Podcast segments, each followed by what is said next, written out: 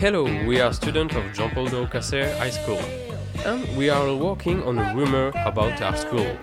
We would like to fact check this rumor with an expert such as yourself. I would be glad to help.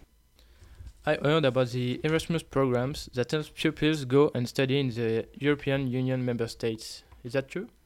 The Erasmus program helps students to study abroad and by and since actually 2014 to 2020 650 100 students should receive a scholarship to do so helping them with their fees it also allows education staff to go teach abroad or take part in in teaching courses abroad I heard that 36 teachers and staff members are, are going on holidays to Finland in February thanks to the Erasmus program.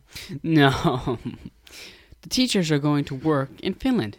They're going to a high school in Finland to learn about their education system.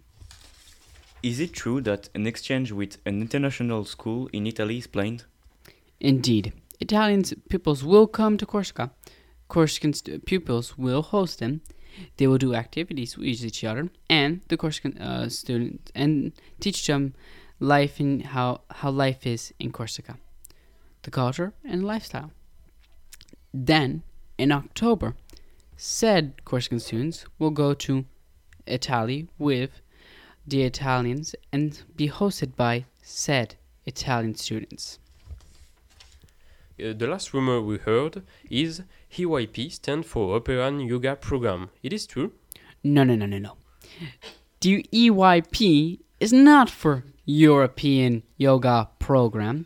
It is an association that actually means European Youth Parliament. It's only for the youth European students. They about civilian problems. Their mission is to inspire and empower young Europeans to be open minded, tolerant, and active students, citizens.